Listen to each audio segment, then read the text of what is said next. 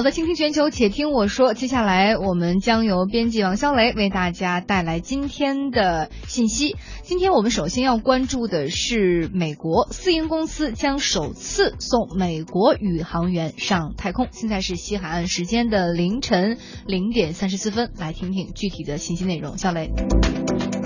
美国国家航空航天局，也就是 NASA 呢，最近宣布，私营企业太空探索技术公司 SpaceX 获得了订单，将在2017年呢发射太空船运载宇航员前往国际空间站。在今年五月份的时候啊，另一家私营企业波音呢也是拿到了这个相关的订单，这也就意味着啊，私营太空公司呢将第一次把宇航员送上太空。自从美国2011年终止航天飞行计划以来呢，一直都依赖俄罗斯将宇航员送上国际空间站，并且呢从国国际空间站再接回地球。，NASA 就表示哈说，坐俄罗斯的联盟号飞船的每个舱位需要七千万美元，而使用 SpaceX 和波音公司的飞船呢，相关费用将会减少，两家公司将分别承担最少两次、最多六次的载人任务。根据合同呢，飞船的发射时间呢是在二零一七年的下半年。为了圆满完成 NASA 的太空载人任务呢，波音和 SpaceX 呢都准备在二零一七年初的时候执行无人和载人的轨道飞行。行事业，